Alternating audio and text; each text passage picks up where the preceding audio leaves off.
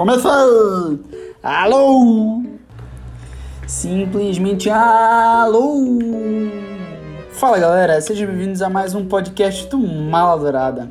Eu sou o Lucas Freitas, vosso apresentador. Estou aqui com eles, os grandes, os lindos, Rafael Mendes Lucas, para, eu não vou aceitar isso aí. e Matheus Salada.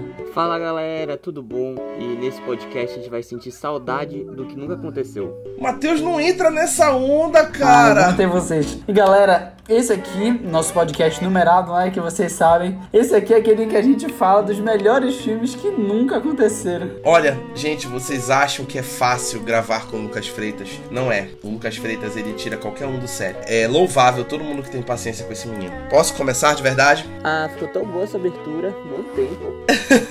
Fala pessoal, sejam bem-vindos a mais um podcast do Mala Dourada. No protesto, tô de protesto agora.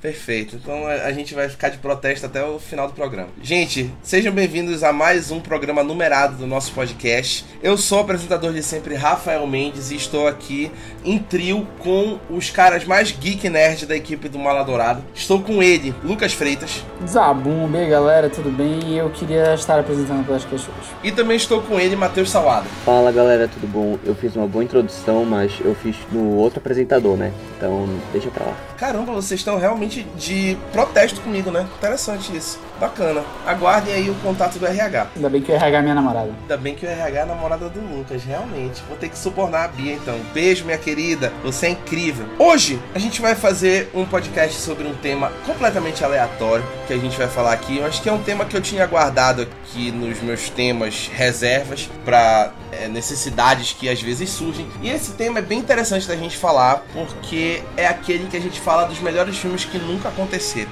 Então a gente vai falar de franquias que não foram pra frente, projetos que foram anunciados e que não aconteceram. E a gente vai tentar explorar o porquê desses projetos nunca terem saído do papel e o que, que eles poderiam ter sido se chegassem aos cinemas da forma como eles foram planejados.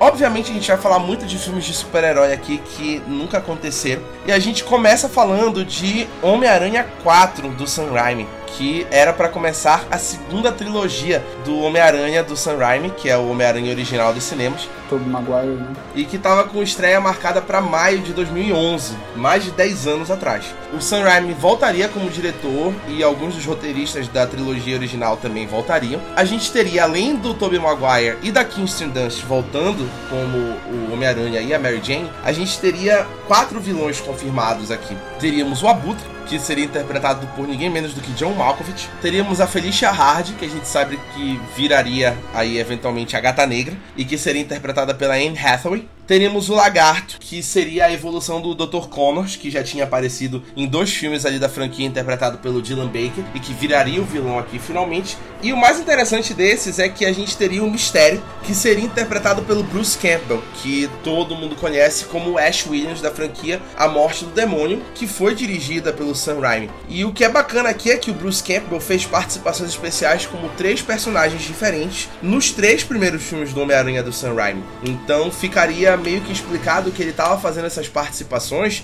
pra ficar de olho no Homem-Aranha, disfarçado desses caras que ele aparece, mas que na realidade ele seria o Quentin Beck, que viraria o mistério, o vilão icônico do Homem-Aranha. Eu acho que é um filme que tá muito dentro do contexto da época dele. Tu vê que 2011 ainda tava tendo o começo do MCU, né? Então ainda não era aquela coisa consolidada dos filmes hiperconectados e tudo mais. E era uma tentativa da Sony de sugar o personagem ao máximo, né? Não largar o osso justamente pra não perder o direito de imagem. Então assim, ia, ser uma história que, sei lá, é porque eu acho que o Homem-Aranha 3, apesar de não ser um filme perfeito, fechar bem o arco do Homem-Aranha do Tom Maguire. Então, sei lá, não vejo muita necessidade desse. Diferente de um outro filme do Homem-Aranha que a gente vai falar depois. É igual real. E tipo assim, apesar de ser um elenco bom e tudo mais, eu concordo com o Matheus, assim. Acho que o Homem-Aranha 3 é um excelente filme. Calma, É excelente? Assim, assim de- dentro do contexto dele, ele não é melhor do que alguns outros filmes, mas assim, ah, não acho ele ruim, ruim, assim. Ele não é um espetacular Homem-Aranha 2.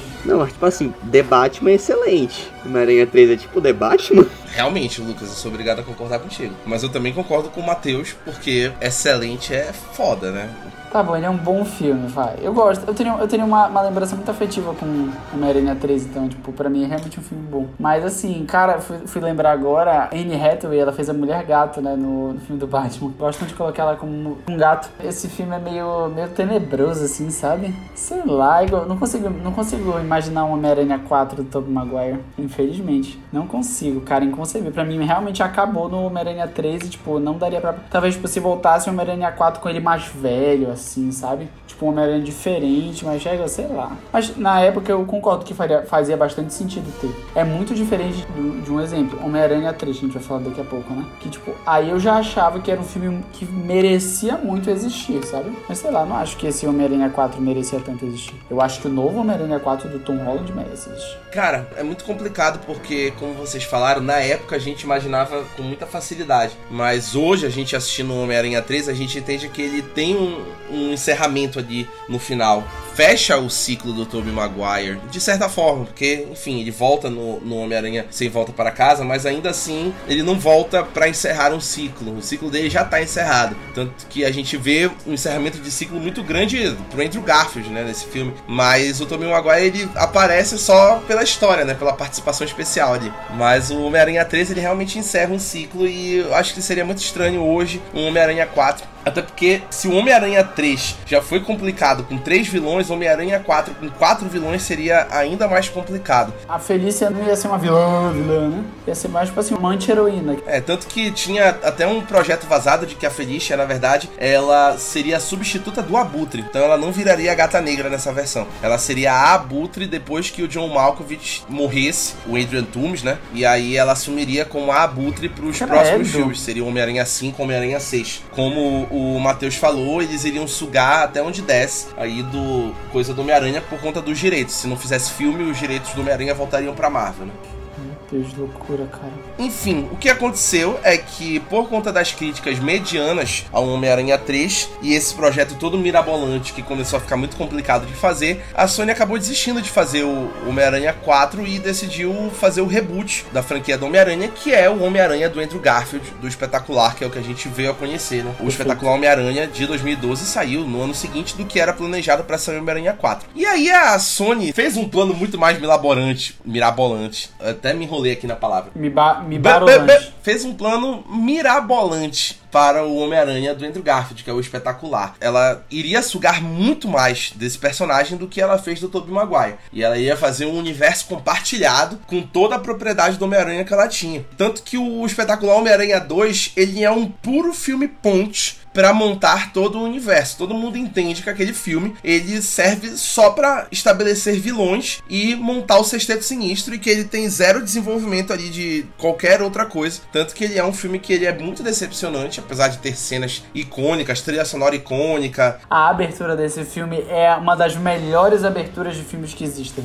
Abertura desse filme é perfeita. Pô, eu considero o balanço de teia do Andrew Garfield melhor que tem no cinema do Homem-Aranha. Perfeito. Cara, tirando assim, tirando o Tom Holland, tipo assim, eu gosto muito do Tom Holland, tanto como Peter Parker como Homem-Aranha, mas assim, eu acho que ainda falta um tempo, sabe? Tipo, o Tom Holland é muito novo ainda, enfim. Cara, mas assim, o, Homem-Aranha, o Homem-Aranha em si, do Andrew Garfield é perfeito, cara. Ele é acrobático como como Homem-Aranha é, ele, tipo, faz as piadas no tempo certo. Cara, eu acho que, tipo assim, é uma, uma baita atuação do Andrew Garfield. Tipo, o que o Andrew Garfield peca é ele como Peter Parker, né? Ele em sua vida ordinária, que eu, aí eu acho que ele desvirtua completamente, assim. A abertura é sensacional, tem como não. Mas aí eu acho que tem muito da influência do roteiro também. Eu acho que o que deram pra ele trabalhar em cima é um Peter Parker muito descoladinho, muito bonitinho, muito galã. E aí fica muito difícil pra ele criar algo completamente nerd, até pra ele não não ficar muito parecido com o Tobey Maguire, né? Vale ressaltar que naquela época era uma comparação direta entre os dois. Então ele tinha que fazer algo diferente, justamente pra afastar essa imagem do personagem dele. E justamente essa questão do roteiro e também da mão da Sony foi o que acabou com essa franquia que tinha tudo pra ser promissora. O espetacular Homem-Aranha seria uma quadrilogia. Teria mais dois filmes além dos filmes que a gente assistiu. E o Homem-Aranha 3 dessa franquia sairia em 2016 e o espetacular Homem-Aranha 4 sairia em 2018. E o Mark Webb, que dirigiu os dois primeiros filmes, iria voltar como diretor dos outros dois. E além disso, a gente teria o spin-off do Sexteto Sinistro, que seria um filme exclusivo com o time de vilões que é muito famoso nos quadrinhos por perseguir o Homem-Aranha. Iria estrear em 2016, depois do Homem-Aranha 3, né, do espetacular Homem-Aranha 3, e o diretor e roteirista seria o Drew Goddard, que é ninguém menos do que o criador da série do Demolidor, da Netflix. E a gente teria um time composto pelo Duende Verde, que é o Danny DeHaan, que apareceu no Homem-Aranha 2, o Rino, que é o Paul Giamatti, que também apareceu no mesmo filme. Junto com eles, a gente teria o Abutre, o Dr. Octopus, o Mistério e o Craven, o Caçador, para fazer o sexteto. E a gente vê, inclusive, no final do Espetacular Homem-Aranha 2, aquela sequência dos créditos que mostra todo o equipamento desse time do Sexteto Sinistro, que vai mostrando, né, todo o equipamento do Abutre, o equipamento do Dr. Octopus, mostra nesse final. E a gente vê todos esses detalhes, assim, mais uma vez provando de que o, o Espetacular Homem-Aranha 2 só serviu para ser ponte do Sexteto Sinistro. E só. Ah, que parada é assim também. O romance do Andrew Garfield com a Emma Stone é o melhor romance de super-herói já foi mostrado no cinema. Concordo plenamente. O filme, o filme tem mérito. Agora é engraçado, porque nessa mesma época, a Fox ainda tinha os direitos dos X-Men, né? Ainda tem, né? Comprado pela Marvel, enfim. Outro extremamente legal. Mas pra Fox era muito mais fácil explorar o universo dos mutantes, porque eles têm um lore muito mais rico, né? Tem os X-Men, tem a Irmandade dos Mutantes, tem a X-Force, tem Cable, tem Deadpool. O Homem-Aranha tem um, um acervo de personagens muito mais limitado. Então você vê eles literalmente pegando personagens B, C do próprio é, Homem-Aranha e querendo transformar em grandes protagonistas, como a Gata Negra, como tá sendo com Morbius hoje em dia, o Craven Caçador, então, assim, tu vê que eles estavam realmente tentando tirar leite de pedra. O próprio Venom, né? Que os maiores fãs do, dos quadrinhos do Homem-Aranha até dizem que o Venom, que tá ganhando agora muito protagonismo nesse Sonhos Spider-Man Universe, ele não é um, um vilão, um anti-herói muito marcante nos quadrinhos. Né? Ele simplesmente tá sendo empurrado, forçado, de certa forma, mas que tem muitos outros vilões e anti-heróis mais marcantes desse, enfim, desse escalão do Homem-Aranha. Não sei, é porque eu gosto muito do Venom. Eu acho que ele é, é, um vilão muito clássico, porque ele é o vilão da antítese, né? Da mesma forma que tem o Flash e o Flash Reverso, que é o mesmo. É o, é o personagem, só com é, índoles trocados, mas são os mesmos poderes. Eu acho que o Venom é meio que isso. É um cara com poderes do Homem-Aranha, só com uma outra índole. Mas assim, colocar ele para ter dois, três filmes e explorar ele como anti-herói, eu acho meio forçado. E como o Matheus falou também, essa questão de ficar tirando leite de pedra, a gente vê porque a Sony também planejava fazer um filme solo da Gata Negra nessa época, que ia ter a Lisa Joy, que é co-criadora de Westworld, como roteirista e provavelmente diretora. E inclusive o filme da Gata Negra ainda vai rolar, ainda tá confirmado o filme da Gata Negra. Me confundi, é o filme da Madame Teia que vai ter, que vai ser com a Dakota Johnson, perdão. Até cancelaram o filme da Gata Negra. Ainda bem, porque eu não vejo assim, tipo, um filme solo da Gata Negra acho complicado. A gente viu esse universo todo desmoronar porque o espetacular Homem-Aranha 2 foi um fracasso de crítica, foi um fracasso de bilheteria. A Sony acabou vendo a oportunidade de emprestar o Homem-Aranha para a Marvel, ali nessa época, que foi 2014 para 2015, emprestar o Homem-Aranha para a Marvel e acabar com esse universo e poder colocar o Homem-Aranha lá e continuar ganhando dinheiro com isso e usar o resto dos personagens que não seriam usados lá nos seus sonhos Spider-Man Universe, que foi o que aconteceu e a gente vê isso acontecendo até hoje. E aí morreu esse universo do Homem-Aranha do Andrew Garfield de forma muito prematura, por conta do espetacular Homem-Aranha 2. Falamos de Fox há pouco, graças à fala muito bonita do Matheus Salada. Gente, quem não acha que o Matheus Salada fala bonita é maluco. Queria deixar isso registrado aqui. É, obrigado. Chegou aqui vermelho agora. Porra. Que coisa, né? O Matheus falou de X-Men ainda agora, que a Fox detinha os direitos do X-Men. E o X-Men era uma outra franquia que tinha muitos outros planos de coisas a serem feitas e que não saíram do papel. Não só porque a Fox foi adquirida pela Disney mais recentemente, e aí os direitos dos X-Men passaram de volta pro Marvel Studios e estão fazendo planos com isso, mas porque próprios filmes do X-Men acabaram sucumbindo ali no meio. O principal deles, que é o que eu fico mais frustrado particularmente, é o filme do Gambit. Foi feito toda uma propaganda e ia estrear em 2020 e o principal ponto desse filme é que o Channing Tatum iria interpretar esse anti-herói. Então ele seria o produtor do filme, ele iria aparecer como ator. E mais recentemente o Channing Tatum até começou a trabalhar como diretor e roteirista, então provavelmente ele ia embarcar no meio disso também, nessa onda aí de diretor e roteirista. E iria ter esse filme solo do Gambit. E diretores como Rupert Wyatt, que dirigiu o primeiro filme da franquia reboot do Planeta dos Macacos, A Origem, o Doug Liman, que dirigiu No Limite da Manhã, e o Gore Verbinski, que foi diretor da trilogia original do Piratas do Caribe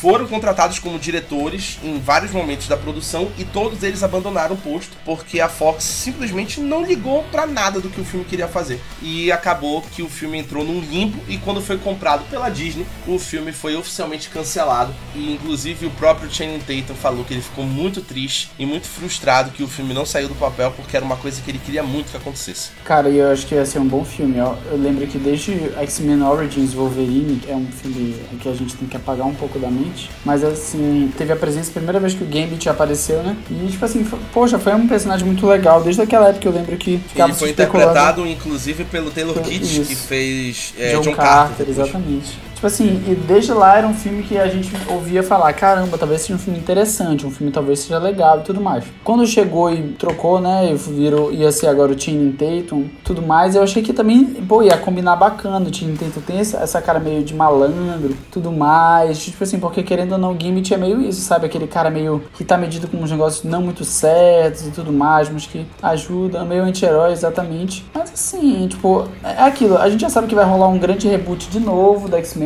de novo do Quarteto Fantástico, para que se entre verdadeiramente no. efetivamente no MCU, né? Então, tipo assim, é, é, triste, mas assim, ao mesmo tempo a gente sabia que se não fizessem logo, isso ia acontecer, sabe? E ele é um personagem que eu acho que ele é muito interessante ser trabalhado em termos de público, por exemplo, porque tem uma galera que ouve muito pouco sobre Gambit, no caso a galera da nossa geração, mas tu vê uma galera que cresceu nos anos 80, os nerds um pouquinho mais velhos, cresceram com a série dos X-Men dos anos 80, são muito fãs do Gambit justamente pelo papel papel de protagonismo que ele tinha nessa série. Tu vê que ele era um cara muito, muito elegante, muito engraçado, era um cara que sabia lutar muito bem e que tinha um relacionamento muito interessante com a Jubileu, né? Com a personagem também na série dos X-Men.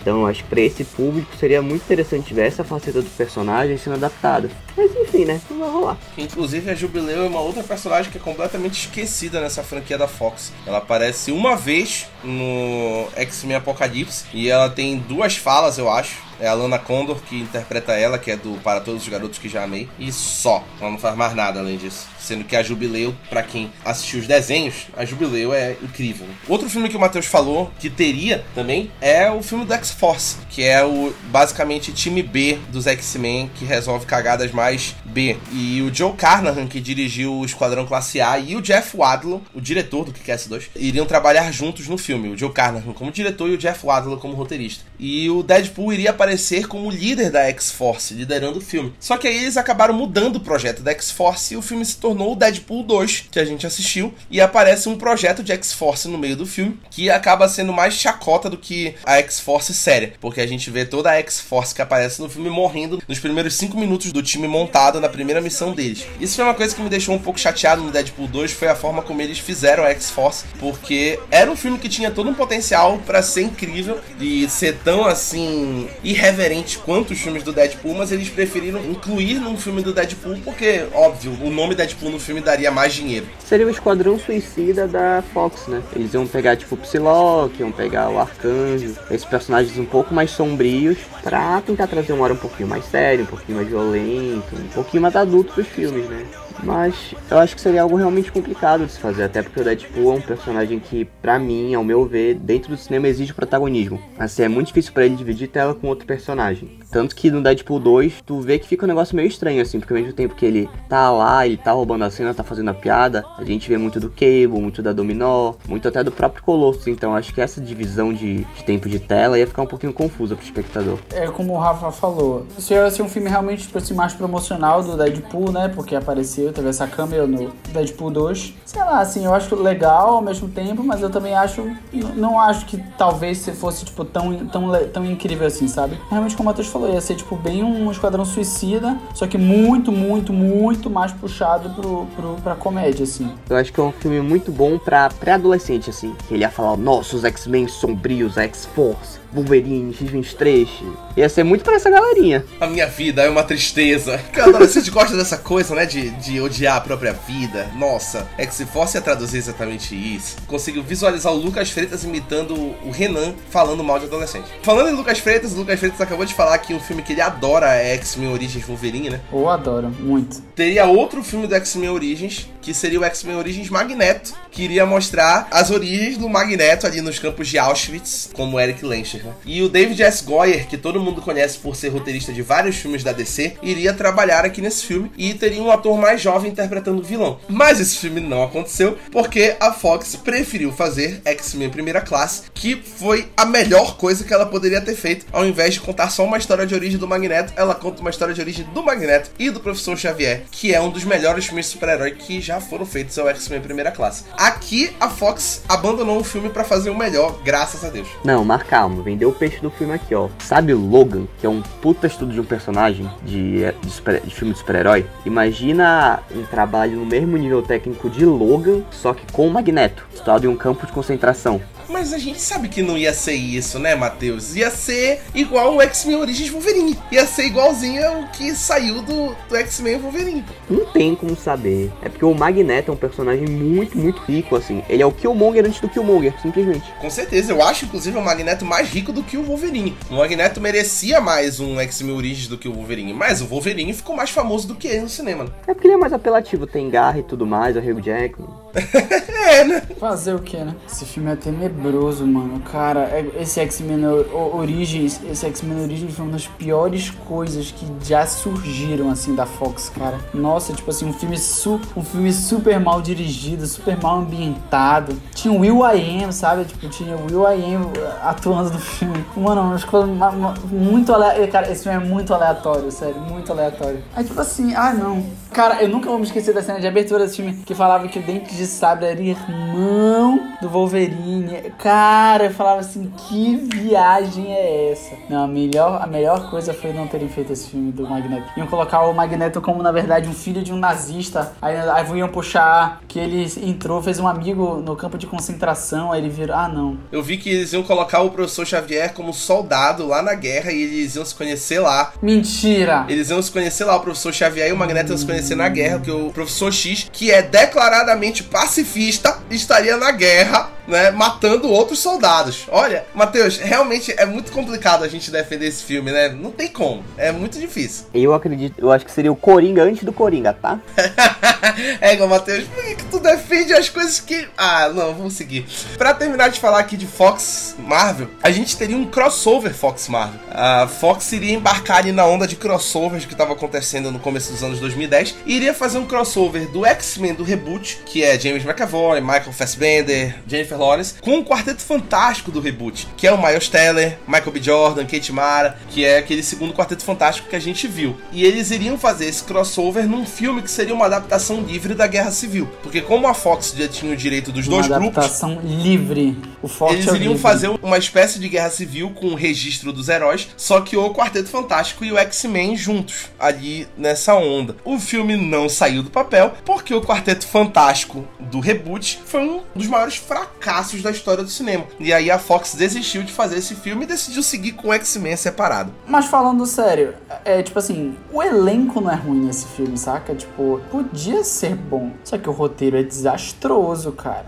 Desastroso. Tem uma descaracterização de personagem ali muito grande, muito grande. E tipo assim, eles. Em... Cara, sério, o que fizeram com o Doutor Destino? Bizarro. É um cara que é apaixonado, tipo assim, mano, ah não, cara. Tipo assim, botaram eles muito mais jovens. Não tem como o Reed Richards ser quem ele é jovem, cara. Não tem como. Reed Richards tem que ter 40 anos, mano. Tem que ter 40 anos. Não tem como, mano. Exatamente. E aí não ia funcionar esse crossover de qualquer jeito. Não tinha como. Não tinha como mesmo. É porque seriam duas franquias fracassadas, né? Se encontrando. Nossa, cara, o Matheus foi muito forte. Eu ainda acho o reboot do X-Men bom até o Dias de Futuro Esquecido. Chega no Apocalipse, se perdeu. Não, não, X-Men é do caralho. Mas esse elenco novo é uma merda. Apocalipse é um desastre. O Fênix Negra eu ignoro. Nossa, não, mano. É igual. É, Apocalipse é maluco, cara.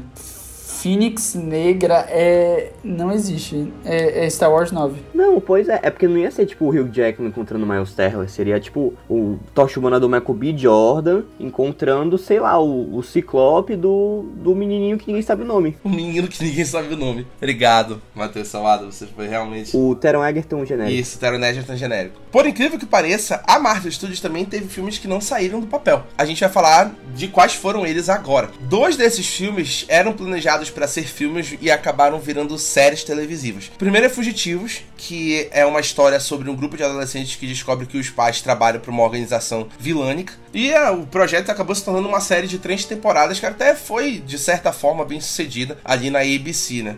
Quando a gente fala de certa forma bem sucedida, não foi melhor do que a gente Carter, não foi melhor do que a gente da Shield, mas foi melhor do que Inumanos, que também seria um filme. Inumanos ia ser um filme, porra, não sei que do caralho, estrear em julho de 2019. O Joe Robert Cole ia ser o roteirista, o Van Diesel já tinha dito que queria ser o Raio Negro, que é o líder dos Inumanos. E todo mundo sabe que os Inumanos é aquele time de super-heróis que são meio que seres é, geneticamente evoluídos, porque foram manipulados por alienígenas, tipo os Eternos. E aí eles ficam na Terra também, cada um com seu superpoder. E o filme acabou virando série, porque exploraram ali a ideia dos Inumanos no, na segunda temporada de Agentes da Shield, da segunda pra terceira. Inumanos virou uma série na ABC de uma temporada, com oito episódios, e que a série literalmente ela vai do ruim ao horrível muito rápido. É muito ruim a série. É uma das piores coisas que já foram feitas para super-heróis é a série dos Inumanos, que foi completamente desastrosa. E é engraçado que a Marvel tinha um projeto muito ambicioso com Inumanos, né? Porque eles queriam trabalhar os Inumanos no MCU da mesma forma que os X-Men existem no universo Marvel dos quadrinhos.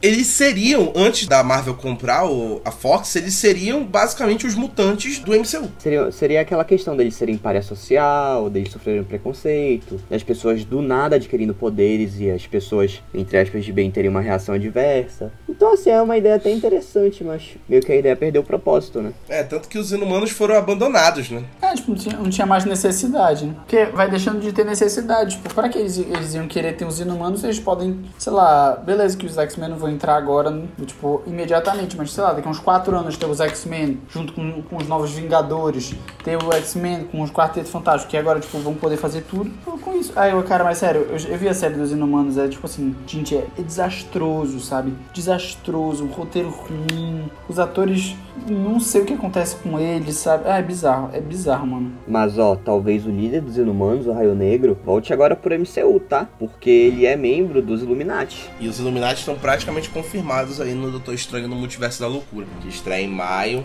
Exatamente. Inclusive, ele deu aval para mandar o Hulk pro, pro espaço, para sacar nos quadrinhos. Então ele é uma figura relevante dentro do, do universo da Marvel. Muito bem, gostei dessa análise. É, é, realmente muito triste porque os inumanos são muito importantes nos quadrinhos e a Marvel abandonou eles por conta desse fracasso aí. Eu acho que seria muito melhor se eles tivessem feito o filme, né? Mas não sei porque mudaram pra série, foi um tiro no pé. E, pois é, e a Kamala Khan, a nova Miss Marvel que vai entrar no, no cinema, ela é uma inumana, né? Sim, ela é uma inumana. Poderia ver um reflexo disso agora com a personagem dela. É, pode ser que eles voltem a explorar, né? Um outro projeto da Marvel Studios que seria desenvolvido seria uma franquia do Incrível Hulk que a gente nunca viu acontecer por conta ali de direitos cinematográficos, porque a gente sabe que o Hulk ele é parcialmente da Universal. Enfim, além disso, o Incrível Hulk não foi um filme 100% bem recebido, teve muitas críticas ali ao ritmo, à seriedade do Edward Norton no papel e tudo mais. Mas a Marvel tinha muitos planos ali de explorar filmes solo do Hulk e trazer o Edward Norton de volta, assim como o Tim Roth de volta como o Abominável, e a gente veria o Tim Blake Nelson sendo desenvolvido ali como o vilão líder, né? Que a gente vê no final do Incrível Hulk o Samuel Stearns virando o líder, que é um dos vilões mais bons de se acompanhar do Hulk. E esse vilão foi esquecido em 2008 nesse filme do Incrível Hulk. Ele apareceu lá e nunca mais. E não tem nem projeto pro líder voltar, que é aquela coisa que a gente até falou no, no podcast sobre o Batman, é que a Marvel gosta muito de fazer isso. Ela apresenta o vilão e aí o vilão fica esquecido como se ele tivesse morrido, se ele não existisse mais e ele não volta nunca mais, sabe? Nos outros filmes. Não sei o que acontece. E o, o líder eu acho que é o pior exemplo disso. O Abominável também, né? Que voltou só pra sair na porrada no Shang-Chi. Mas ele pelo menos vai voltar agora na Mulher Hulk, já tá confirmado. Ah, é verdade, verdade. E é engraçado, o líder, o inimigo do Hulk, né? Ele é a antítese do personagem do Hulk. Porque enquanto o Hulk é burro e extremamente forte. Ele tem um corpo extremamente fragilizado, mas ele é ao mesmo tempo genial. Então seria aquele negócio meio que, que nem no vidro, no filme do Shyamala, que a gente tem a besta, que são os músculos, e o vidro, que o cara é inteligente. Que poderia ter uma dinâmica muito interessante. E é um personagem interessante do Hulk nos quadrinhos, né? Acho que é um dos poucos vilões envolventes do personagem. Agora, para parar de falar de Marvel, a gente vai falar de DC. Ai, que gostoso. Um filme que não saiu do papel da DC, mas que era um projeto muito ambicioso da DC, é o Liga da Justiça Mortal, que iria estrear em 2009, há mais de 10 anos, e que teria ninguém menos do que o George Miller, diretor de Mad Max e Happy Feet, no comando da produção. Esse filme iria trazer uma Liga da Justiça já estabelecida, enfrentando um vilão que vai aparecer para tentar destruir eles. Então a gente teria aqui a Megan Gale como a Mulher Maravilha, o DJ Cotrona como Superman, o nosso amado Armie Hammer, credo, como Batman, a Teresa Palmer como a Talia al Ghul, o Common, o rapper, isso mesmo, como Lanterna Verde, Adam Brody de DLC como Flash, o Jay Baruchel de O Aprendiz de Feiticeiro com Nicolas Cage como o vilão Maxwell Lord e o Hugh Keysburn, que é o Immortan Joe do Mad Max, seria o Caçador de Marte. É um elenco muito X. é um elenco X. Eu não, não consigo definir. Não sei como. Como você definiria esse elenco? É um elenco. É um elenco. É, ele é definitivamente um elenco. Né? é o que eu posso dizer. Gente, é bizarro. Mano, esse filme. E tu vai ver as artes, tipo, as fotografias que eles tiraram com. experimentando a roupa, né? Tem todos eles já com a roupa, tipo, tudo mais. Gente, tipo assim, esse filme realmente quase saiu, sabe? Eles já estavam todos no set pra gravar o filme. Já tava tudo pronto. É muito estranho, é estranho, cara. Vocês vão pegar as fotos, é muito estranho, sabe? E eles iam adaptar um arco interessante dos quadrinhos, que é a Torre de Babel, né? O Batman lunático do jeito que ele é. Tem um dossiê dos personagens da Liga da Justiça, de como derrotar cada um deles. Os vilões pegam esse dossiê e, e simplesmente exploram os dados do Batman pra destruir um a um cada membro da Liga da Justiça, né? É uma ideia interessante, mas eu acho que a execução ia ser desastrosa mesmo. O que salvou, na verdade, esse filme foi a greve dos roteiristas ali em 2008. O filme acabou desandando e a Warner teve que dispensar os atores porque não tinha como continuar ali o projeto. Ah, nós vamos voltar com o projeto depois o projeto nunca mais voltou porque não fizeram mais, entendeu? Graças a Deus, alguém deve ter percebido lá dentro da Warner que isso seria um desastre, esse Liga da Justiça Mortal. Outro filme que a gente foi salvo, graças a Deus, porque ele também seria um desastre, é o Batman Unchained, que seria o quinto filme da franquia original do Batman, ali dos anos 80 e 90. E o Joe Schumacher iria voltar como diretor e ele dirigiu Batman Eternamente e Batman e Robin, que são horríveis, são os piores filmes do, do Batman solo, todo mundo sabe disso. E a gente teria de novo George Clooney, o Chris O'Donnell e a Alicia Silverstone de volta como Batman, Robin e Batgirl. E o George Clooney mais uma vez com o pior Batman dos cinemas, isso a gente pode concordar, sem dúvida, ele como Batman não combinou. Os vilões seriam uma coisa assim Triste. é, porque a gente teria o espantalho, que uma hora ia ser o Nicolas Cage, outra hora ia ser o Coolio, que é aquele rapper que canta Gangsta's Paradise. Ele iria ser o espantalho. Ia ser maravilhoso. Mano, ia ser... Eu acho muito interessante essas escalações que rolavam nos filmes antigamente, porque eles simplesmente pegavam um personagem e colocavam um ator que não tem nada a ver, pô. Porque, Vamos colocar o Coolio aqui, aquele rapper. Porra, ele vai dar super certo como aqui como o espantalho. Não tem por que dar errado. Não tem porquê. Eu não consigo visualizar como essa escalação poderia não funcionar. É o casting conceito, assim, não é pra qualquer um. Pra qualquer, vou colocar qualquer um aqui no papel que vai dar certo. A Arlequina também estaria no filme, mas ela seria filha do Coringa, não a esposa dele. Rapaz! E a gente também teria a aparição do Jack Nicholson em Alucinações, como o Coringa, aparecendo pro George Clooney. Isso até funcionaria, porque pra quem jogou os jogos da franquia Arkham, sabe que isso acontece. Lá no Arkham Knight, o Coringa fica aparecendo em Alucinações pro Batman. Isso é perfeito, mas o resto é um desastre. O resto desse filme aqui não funciona e, graças a Deus, esse também não saiu do papel. Tem cara de série da CW. Nossa... Cara, tem cara total de série da CW, cara. Matheus, Um tu. negócio mais low budget, assim, os atores meio duvidosos. Cara, isso tem cara de roteiro de, da. Desculpa falar assim, mas. Da Batgirl, cara. Não tem? Da CW, se a CW escolhesse adaptar. Da Batwoman, pô. Da não, Batwoman. da Batgirl Ou da Supergirl. Da, da, Supergirl. da- não, da, da Batgirl. Não, é Batwoman, é verdade. É, Seria- ou é Batwoman ou é Supergirl. um Verdade. É porque eu fico imaginando a Bárbara Gordon sempre. Aí pra mim é girl, ela só é tipo uma, uma criança, é verdade. Mas tem cara, tem cara de um negócio assim. Não tem cara da CW. Tem cara CW de um negócio faz assim, Riverdale. Cara, Parece que é assim, um Riverdale, com, com super-heróis. E, e é isso. Ainda pode piorar. Poderia ser o Superman Lives. Esse Nossa, é esse, é, esse é o estranho. Esse aqui é estranho, galera. Vou falar pra vocês. Esse aqui é estranho. E- esse aqui é o Doutor Estranho errou o feitiço. O multiverso A.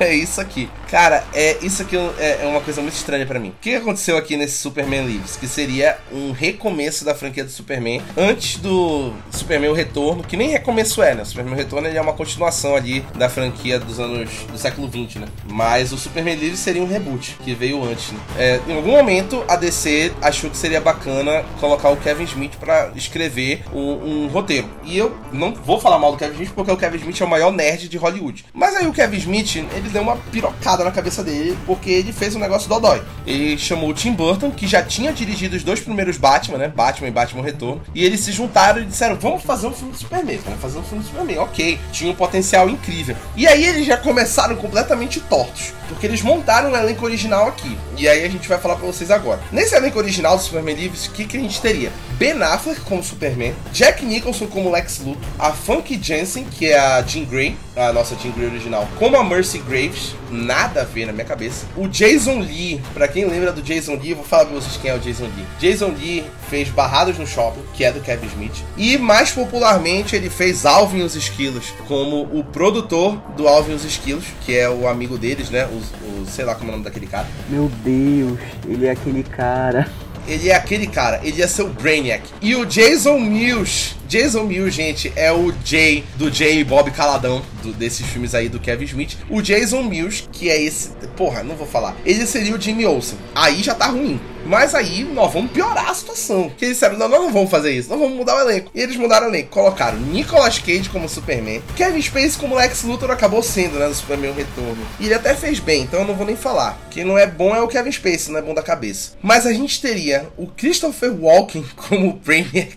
Pega, gente, sério. O Christopher Walken, com aquela fala pausada dele, como Brainiac, vai tomar no cu, no cu, juro. Não consigo. E o Chris Rock seria o Jimmy Olsen. O todo mundo odeia o Chris. Gente, porra, o que é isso? E o, o Michael Keaton iria voltar como Batman. E o Michael Keaton disse assim: Eu vou ser o Batman, mas não exatamente o Batman. Então, sei lá, iriam fazer um multiverso aqui. Eu não sei o que, que ia ser esse filme. Mas o pior é que esse filme, assim como o Liga da Justiça Mortal, ele quase saiu do papel. Porque assinaram o contrato, fecharam o valor com o Nicolas Cage e ele filmou algumas cenas e tem essas fotos do submundo, da Deep Web. Já tem na internet essas fotos do Nicolas Cage num uniforme completamente estranho do Superman. Não, e o Nicolas Cage é, com mullet, quase careca. Pô, gente, é perturbador. Essas fotos são muito perturbadoras, sério, sério. Não, e é um filme 100% aleatório, né? Porque ele adapta a volta do Superman dos mortos. Sendo que não tem um filme que ele morreu. Pô, bem colocado, Matheus. Caralho, que argumento irrefutável. Não tem como, não tem como criticar isso. Gente, sério, o Superman não morreu. Por que, que eles fizeram essa merda? É, é- ai, olha, eu vou te contar. É,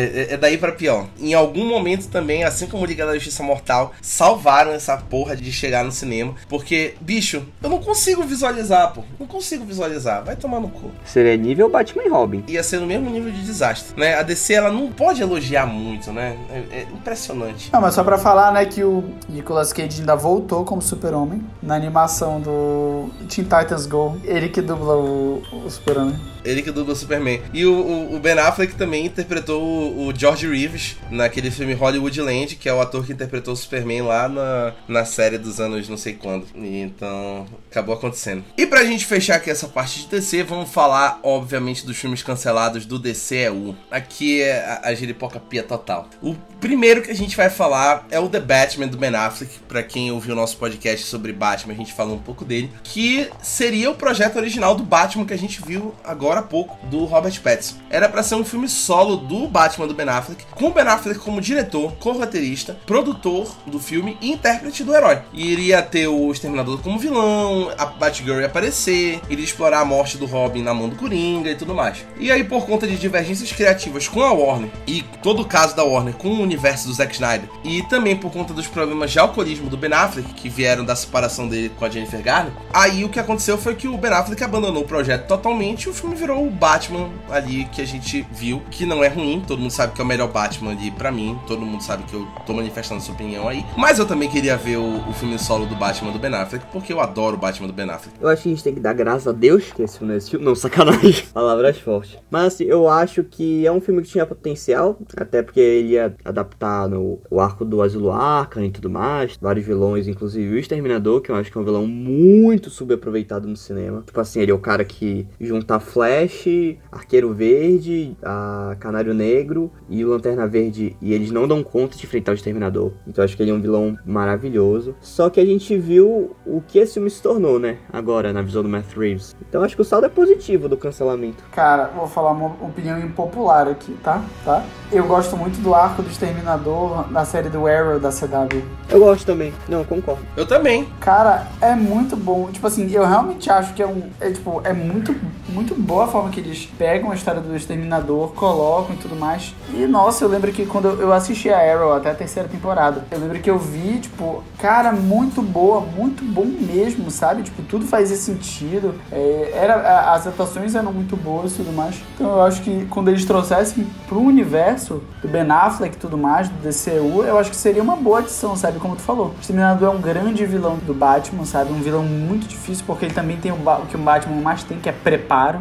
Então acho que seria realmente muito bom. E tipo assim, a história seria muito boa, né? Que o Lex Luthor fala para ele, né, que o Batman é o, ben, é o Ben Affleck. O Batman é o Bruce Wayne. Seria aquela reação em cadeia, sabe? Nossa, eu achei, acho que seria muito bom. E ele é um vilão porradeiro também, né? Tipo, diferente do Coringa, do Charada, dos Cantalha, que são vilões mais loucos. Ele é um vilão que consegue bater de frente com o Batman em termos físicos. Então acho que poderia ter um, esse confronto, poderia render várias cenas de são extremamente bem coreografadas, né? Mas não vai rolar. Inclusive o Exterminador iria ganhar um filme solo também, com Joe Manganiello no papel. Assim como a gente teria a Liga da Justiça 2 e Liga da Justiça 3, que iria continuar o projeto do Zack Snyder. E tudo isso faz parte do Snyderverse, né? Que é o universo que o Zack Snyder montou pro DCU. E que foi tudo abandonado porque a Warner não quer mais nenhum contato com o Zack Snyder. A gente provavelmente não vai ver esses filmes acontecerem, porque o Ben Affleck não quer voltar para o papel do Batman e a Warner não quer mais nada do universo do Zack Snyder. Então nada disso vai acontecer e a gente não vai ver o Joe Manganiello em ação como Exterminador, nunca. É um,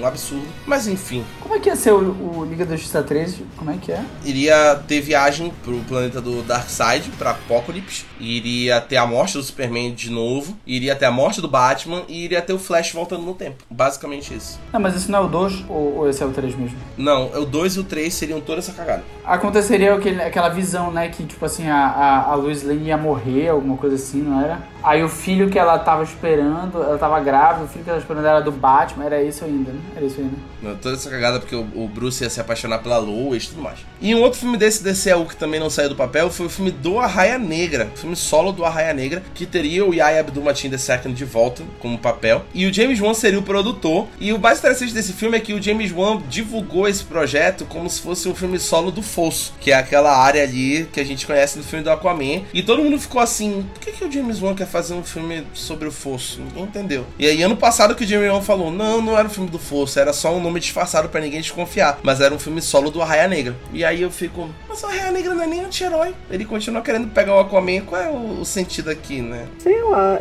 é porque, assim, eu paguei muito com a minha língua com o Peacemaker, porque é um personagem que é meio vilanesco, assim, completamente aleatório, que tem uma das melhores séries de super-heróis já feitas. Só que eu acho que é muito chato da Warner pegar esses personagens que estão ligados a outros personagens grandes da DC, ao invés de focar em alguns heróis menores e trabalhar eles. Trabalhar, por exemplo, o Arqueiro Verde no cinema, trabalhar o Tornado. Então eu acho que assim, a Warner poderia pegar esses heróis um pouquinho mais conhecidos para trabalhar de forma mais adequada no cinema, ao invés de ficar explorando o lore de personagens que já estão estabelecidos, como Aquaman. Agora a gente vai sair do, dos filmes super-heróis, porque não só dos filmes super-heróis a gente fala nesses filmes aqui que não, não saíram do papel. E a gente vai falar aqui de uma franquia um pouco inusitada, que é a franquia Anjos da Lei, que teria outros três filmes que não saíram do papel e seriam no mínimo interessantes. O primeiro é o Anjos da Lei 3, que teria todo mundo de volta, Channing Tatum, Jonah Hill, o Phil Lord e o Christopher Miller como diretores, e iria explorar mais uma história, a gente não sabe que doidice eles iriam fazer aí nesse Anjos da Lei 3,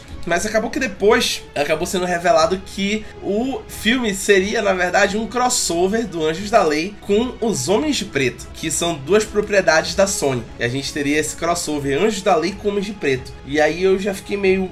Que Gente, que loucura, sério. porra é essa, velho? Sério? É, é sério? Não sei lá, mano. Sei lá o que, que seria essa porra. Não, não consigo visualizar. O que, que eles iam fazer? Eles iam chamar o- o- os Anjos da Lei pra combater alienígenas junto com os Homens de Preto? Que porra é essa? Um spring break de alienígena, sei lá. É, um Spring Break de alienígena, no mínimo. E aí depois a gente também ficou sabendo que ia ter um Anjo da Lei só de mulheres, que teria a Tiffany Haddish e a Aquafina como as protagonistas do filme. Elas iriam protagonizar. E nada disso saiu do papel. Nada dos planos do Anjo da Lei, de crossover, de Anjo da Lei de mulher, nada, nada do do papel. E a franquia Anjo da Lei acabou morrendo, porque ninguém quis mais revisitar. O Phil Lord e o Chris Miller já andaram pra frente e foram, sei lá, fazer outra coisa. Não sei. Eu não sei até que ponto seria interessante ver isso continuar ou se iria virar um desastre, como ah, em alguns momentos parece, né? Eu acho que era mais sucesso fazer essa versão com as mulheres mesmo, até pelo timing comic da Aquafina e tudo mais. E o Shane Tatum e o Jonah Hill não estão mais nessa pegada, né? Não, não, então, eles estão para filme de verdade agora. É verdade, o Channing Tatum dirigiu o Dog, agora que tá todo mundo falando bem, que é um filme dele com um cachorro. E o Jonah Hill nem precisa falar, né? Indicado duas vezes ao Oscar, tá trabalhando aí com Adam McKay como diretor, produtor e tudo mais. Todo mundo achou que o time Tatum ia fazer mais sucesso que o Jonah Hill. O Jonah Hill tá provando, mano, que ele, é- que ele é sensacional, sério. Sou muito fã dele. Ah, o Hill é incrível. Não só ele, mas a irmã dele também, a Benny Feldstein. Eles dois são muito talentosos. É impressionante. Um outro filme que não saiu do papel foi O Procurado 2. Pra quem assistiu o Procurado com James McAvoy, A Bala que dá curva, marcou os cinemas. A bala aqui da curva total. E a gente veria aí o Procurado 2 de novo com o Timo Beck Bambetov como diretor, que dirigiu esse primeiro filme que foi muito aclamado. Tinha Angelina Jolie, tinha Chris Pratt, tinha Morgan Freeman, tinha o Common, o rapper, que tava no filme. Iria aparecer toda essa galera e o James McAvoy iria voltar com o Terrence Stamp nesse filme pra continuar ali a saga do, da organização, que eu até esqueci o nome da organização do filme. Fraternidade. Fraternidade, muito bem, Lucas Freitas, arrasaste. É a fraternidade, isso mesmo. Mas, gente, esse filme, esse filme é muito X, tá ligado? É muito aleatório, cara. É o cara, É é o cara que tá, tipo, a 500 km de onde a outra pessoa tá, aí ela atira e a bala vai passando, assim. Égua, sério, que loucura. Que maluquice esse filme. A, a, e, e a Angelina Jolie ainda morre no filme, eu lembro. Ainda morre, parece... Morre, não, a morte do Morgan Freeman é a maior parte do filme. É, morre Morgan Freeman também, morre todo mundo praticamente nesse filme. Curiosidade, esse é um dos filmes favoritos do Creed The Office, do James McAvoy. É verdade, é verdade. É mesmo? É, porque tem um episódio que o Dwight, ele vai mostrar como ele mataria o Osama Bin Laden, o Toby e o Hitler. Aí ele fala que tinha que dobrar as balas, que ele é um filme favorito do James McAvoy dele. Eles estão até na sala de reuniões, não é? Eu lembro. Meu Deus do céu, é verdade, acabei de lembrar. Eu lembro desse episódio. O filme favorito do James McAvoy dele. O Michael fala que se ele tivesse escolher entre matar o Bin Laden, o Hitler e o Toby, matava o Toby duas vezes. Maravilhoso. eu lembro desse momento. O, o, o Procurado 2 não saiu do papel porque acho que eles travaram no ponto ali. Como é que eu vou fazer uma sequência? Que história eu vou contar? Não tem nada pra fazer, já morreu aqui. É um filme de um filme só. Essa que é a verdade. Essa aqui é muito frustrante porque a gente estaria falando da adaptação de Akira. Assim, frustrante não, né? Pode ser, pode ser que seria um desastre, mas acho difícil que fosse porque a gente teria o Taika Waititi como diretor dessa adaptação live action de Akira que era pra ter saído no ano passado. E aí o filme foi cancelado porque o, o Taika Waititi acabou se comprometendo muito com o Thor 4, obviamente, que é mais importante, e depois ele acabou fechando com a Lucasfilm pra fazer o filme de Star Wars que ele já está fazendo e não teve espaço ali na agenda dele e acabou que a Warner decidiu cancelar essa adaptação do Akira. Mas particularmente falando, eu acho que o Taika Waititi seria a única pessoa pra trazer Akira pro live action, que é um dos melhores mangás ali já feitos. Eu não consigo, tipo assim, visualizar uma outra pessoa que traria com tanto respeito, até porque a gente vê aí, como os especialistas em animes e mangás gostam de falar, que o, o ocidente não sabe adaptar mangá, não sabe adaptar anime. Cara, sabe o que eu acho que seria um bom diretor pra esse filme? Hum. Denis Villeneuve. Tu acha pra Akira? Eu acho por causa de Blade Runner. Eu acho que tem muito dessa vibe cyberpunk, das luzes e tudo mais. Eu acho que o Taika Waititi queria puxar pra comédia. Não sei, acho que não ia funcionar. É, não sei se ele iria puxar pra comédia, né? Não sei. Provavelmente. Eu, eu consigo visualizar o Taika Waititi trabalhando com esse tipo de, de visual, mas talvez ele fosse mais cômico do que o Villeneuve seria, né? E Akira eu acho que tinha que ser um diretor necessariamente japonês, porque a história em si tem uma ligação muito profunda com a, com a questão dos desastres atômicos em Hiroshima e Nagasaki, em trauma de guerra. Então acho que tinha que ser uma, um diretor com essa bagagem, né? De repente o Taika não fosse conseguir transmitir isso. E pra fechar o nosso podcast, nós vamos falar de Star Wars. Olha que bacana, olha que coisa legal, olha que coisa gostosa, nós vamos falar de Star Wars. Pra quem não sabe, o Boba Fett teria um filme que seria Boba Fett, uma história Star Wars, que seria tal qual do Han Solo e o Rogue One que iria ser dirigido pelo James Mangold, que dirigiu Ford vs Ferrari, dirigiu Wolverine Imortal e Logan, e está dirigindo agora Indiana Jones 5. Ele seria o diretor do filme do Boba Fett. A Lucasfilm acabou desistindo de fazer o filme do Boba Fett porque ela achou mais interessante jogar essa história para as séries. A gente estava vendo ali o, basicamente o final ali da era de filmes de Star Wars, que está reinando até agora. A gente não vê um filme de Star Wars no cinema há uns quase quatro anos ali, graças a Deus. A gente viu viu aí que a Lucasfilm decidiu, como o Lucas gosta de falar extensamente, tem até uma matéria sobre isso no nosso site, que foi a decisão da Lucasfilm de ir para as séries. E aí ela decidiu transformar a história de Boba Fett no projeto de séries que hoje a gente chama de The Mandalorian e o livro de Boba Fett. Assim, o resultado que a gente teve, não sinto falta do filme do Boba Fett. Porque eu não assisti nenhum dos dois. Desculpe, nerds, eu falhei. Aí é complicado, né? Meu Deus, hum. fizeram a melhor escolha, né? Foi transformar em série. Tá maluco. fizeram a melhor escolha. A gente também teria mais duas trilogias, olha que bacana, no cinema de Star Wars, que não seriam trilogias da saga Skywalker, mas seriam ali histórias paralelas para expandir mais todo o imaginário de Star Wars. Uma seria produzida pelo Ryan Johnson, que dirigiu Star Wars Os Últimos Jedi, dirigiu e escreveu, mas a trilogia dele foi cancelada porque Star Wars Os Últimos Jedi foi muito massacrado pelos fãs, e ele mesmo acabou desistindo de fazer porque ele ficou magoado, ficou triste, e ele não quis mais envolvimento com Star Wars porque ele não queria mais passar por isso. E a outra seria, porra, feita pelo D&D, nada menos, por David Benioff e D.B. Wise, que são conhecidos por serem os criadores e showrunners de Game of Thrones, e depois daquelas sétima e oitava temporadas de Game of Thrones, a Lucasfilm decidiu demitir eles e cancelar a trilogia deles, porque, porra, se eles fizeram aquilo ali com Game of Thrones, imagina com Star Wars. Uma, uma piada. Eles iam fazer pior do que foi o Ascensão de Skywalker. Com certeza, a melhor coisa que eles fizeram, sério.